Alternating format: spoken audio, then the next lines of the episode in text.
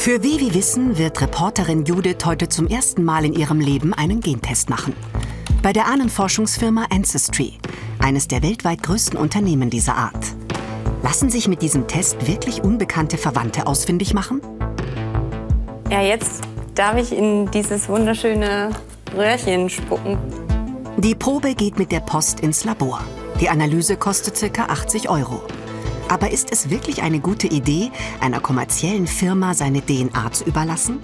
Denn schließlich sind das sensible Daten. Was passiert damit bei Ancestry? Im Labor wird zunächst das gesamte Erbgut mit 700.000 genomischen Positionen ausgelesen und anschließend mit dem riesigen Datenpool abgeglichen, den das Unternehmen aufgebaut hat. Zum einen wird Judiths DNA mit Völkergruppen weltweit verglichen und so ihr Abstammungsmix berechnet. Hat sie vielleicht afrikanische, amerikanische oder asiatische Vorfahren?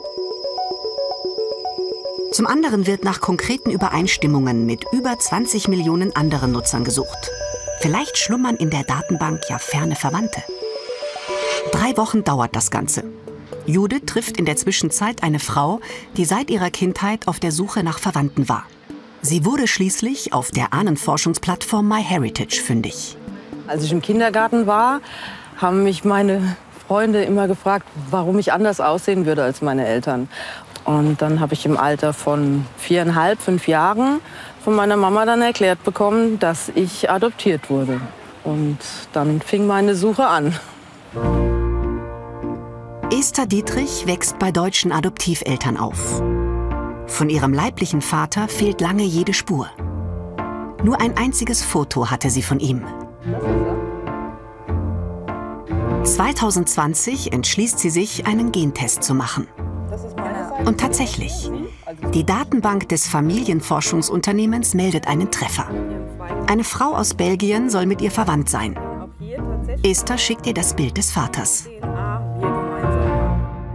Und so eine knappe Woche später hatte ich dann eine Rückmeldung von ihr, wo sie dann sagte, du, ich habe das meiner Mama gezeigt und meine Mama hat auf das Foto geguckt und gesagt, ja, ich weiß, wer dein Papa ist.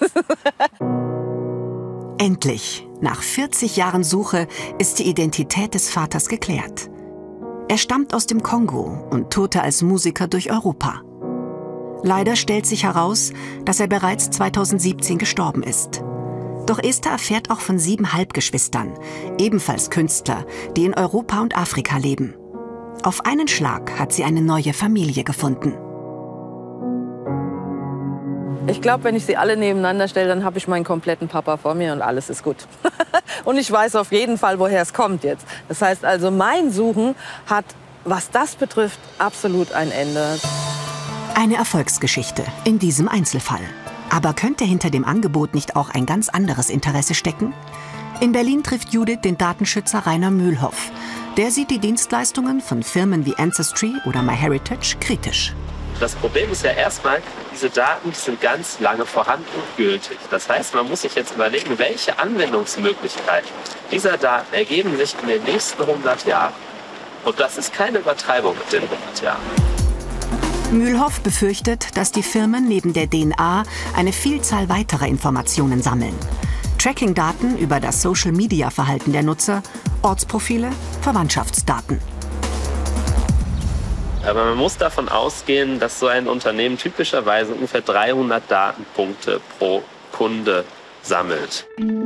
Mit Hilfe der Datenberge lassen sich sogenannte prädiktive Modelle erstellen. Von einer Person X ist zum Beispiel bekannt, dass sie ein bestimmtes genetisches Profil besitzt, klassische Musik mag und zu Depressionen neigt. Eine zweite Person mit ähnlichen Genen dann auch einen ähnlichen Musikgeschmack und ähnliche psychische Eigenschaften? Der Abgleich mit Millionen Nutzerprofilen kann eine Antwort liefern. Problematisch ist das, weil die Ahnenforschungsunternehmen diese prädiktiven Modelle in Zukunft an Versicherungen, Arbeitgeber oder auch an Staaten weiterverkaufen könnten, die dann wiederum Dinge über eine Person erfahren, die diese gar nicht preisgeben will. Chronische Krankheiten oder eine Sucht zum Beispiel. Judith musste einmal unterschreiben, dass sie der Weitergabe ihrer Daten zustimmt. Bei welchen Unternehmen ihre Profile dann landen, kann sie als Kundin nicht mehr beeinflussen. Ancestry schreibt dazu, Wir verwenden Ihre Daten eventuell auch bei genealogischen oder genomischen Forschungsprojekten sowie zu wissenschaftlichen, statistischen und geschichtlichen Forschungen. Klingt erstmal sehr seriös. Aber unter wissenschaftlicher Forschung versteht Ancestry auch die Zusammenarbeit mit Firmen wie der Google-Tochter Calico, ein kommerzielles Biotechnologieunternehmen, das Methoden gegen die menschliche Alterung entwickelt. Inzwischen ist Judiths DNA-Herkunftsnachweis eingetroffen.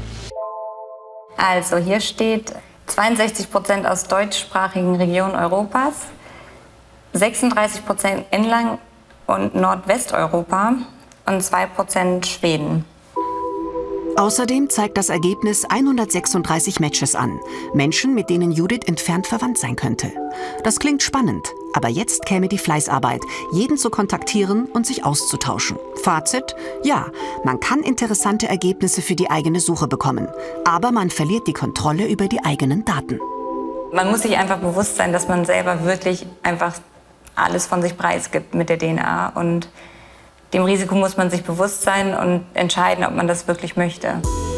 Für Vivi Wissen ist das Experiment damit beendet. Judith wird ihren Account mitsamt der DNA löschen. Zum Glück geht das ohne große Probleme.